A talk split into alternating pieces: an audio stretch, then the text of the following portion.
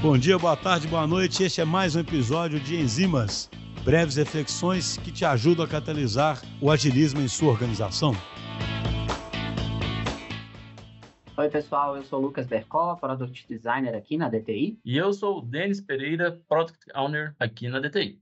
E hoje a gente vai falar aqui de um produto em que a gente atuou e que a gente enfrentou alguns desafios e a gente superou esses desafios. O produto era de uma empresa tradicional de logística que entrega produtos de todos os portos aí em todo o Brasil. Então, para contextualizar aí, imagina que você comprou uma TV e essa TV precisa sair de um armazém, passar por um centro de distribuição na sua cidade ou uma cidade próxima à sua aí, para depois sair para entrega. É bem parecido com o processo dos correios aí. Então, o produto que a gente atuava era um sistema web que permitia essa empresa de logística que organizasse o processo de separação de quais pedidos e os seus respectivos produtos sairiam de qual armazém e iriam para qual centro de distribuição, ou seja, sairiam de um ponto A para um ponto B. A gente pode resumir em quatro principais desafios ao longo de um ano e sete meses de projeto. O primeiro, relacionado à usabilidade. O segundo, relacionado a roadmap e processos. O terceiro, relacionado à inclusão de um novo módulo que o produto teve. E o quarto, atualização de ferramentas ferramentas de desenvolvimento. A gente vai falar um pouquinho de cada um desses quatro desafios aí. Vou começar aí falando um pouquinho da usabilidade. No final de 2021, após quase aí um ano de desenvolvimento aí do produto, o projeto estava enfrentando ali alguns desafios aí com relação à usabilidade. O produto era utilizado ali por um número limitado de pessoas e tinha um fluxo principal de interação em duas telas. É claro que ele não tinha só duas telas, mas o fluxo principal de interação do usuário ali, ele era feito em duas telas. Na primeira tela, os usuários usuário selecionava ali os pedidos para enviar para os centros de distribuição, mas eles tinham algumas dificuldades em acessar alguns dados importantes devido a alguns gráficos que ficavam ocultos nessa tela. E na segunda tela, os usuários precisavam alocar os pedidos nos veículos. Então, aqueles veículos que sairiam do centro de distribuição, que sairiam, na verdade, dos armazéns e iriam para os centros de distribuição. Só que isso se tornava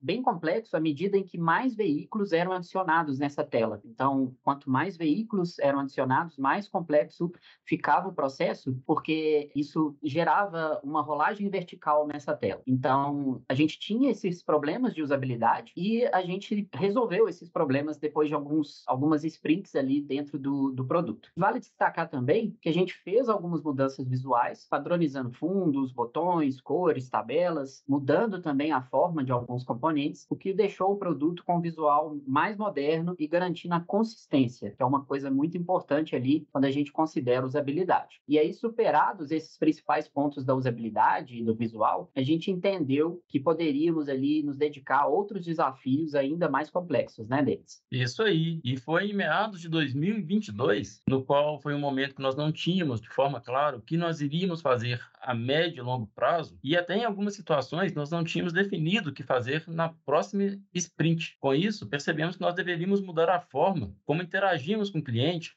para identificar os requisitos. Assim, passamos a realizar diariamente uma reunião para o levantamento de requisitos, com conversas, alinhamentos, entrevistas e prototipações em baixa fidelidade para features que eram consideradas mais fáceis. E também passamos a realizar discoveries e prototipações em alta fidelidade para features que eram consideradas mais complexas. Após realizar esse trabalho, conseguimos junto ao cliente visualizar melhor o produto que nós iríamos fazer e assim montamos um roadmap realista de um produto que realmente iria agregar valor para o negócio. É muito importante observar que esse roadmap ele era um planejamento de alto nível e ele poderia sofrer alterações de acordo com as priorizações que iam surgindo ao longo do projeto. E em algum momento ali, como parte desse planejamento, a gente desenvolveu um novo módulo do produto que planejava a entrega do produto até a casa do cliente. Então, se antes a gente tinha um módulo inicial que planejava a saída dos produtos do armazém até o centro de distribuição, agora a gente também tinha um planejamento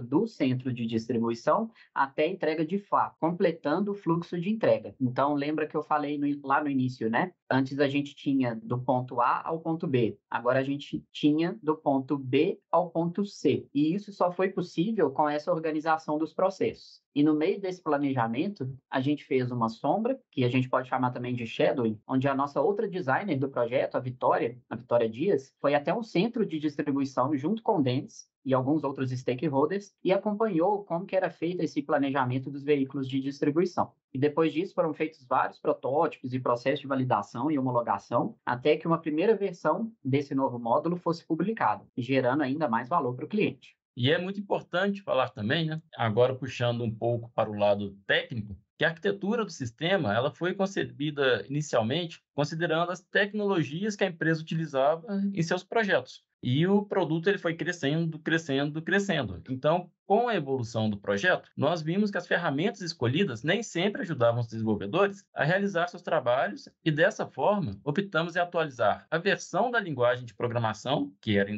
.NET, como também atualizar as principais bibliotecas do sistema, para isso, tivemos que dar um passo para o lado, para depois dar vários passos para frente, uma vez que era necessário um esforço da equipe de desenvolvimento para atualizar todas as ferramentas. No final, o resultado foi muito positivo, pois agilizou todas as etapas do desenvolvimento, além de motivar toda a equipe por estarem trabalhando com recursos novos e atualizados de mercado. E junto com essas atualizações, eu e a Vitória, a gente também ali se organizou para criar o Style Guide, uma biblioteca de componentes que nos ajudasse a criar os protótipos e facilitasse o handoff também para o time de desenvolvimento. Então, a maturidade do projeto ao longo desse tempo nesse quesito cresceu bastante. A gente até tinha um Style Guide que a gente dava um certo tipo de manutenção, mas nesse momento que a gente estava investindo nessa atualização de ferramentas, a gente entendeu também que o design precisava fazer umas, umas melhorias para que facilitasse também para o time de desenvolvimento. E isso também acabou nos ajudando, enquanto designers, para que a gente se organizasse melhor.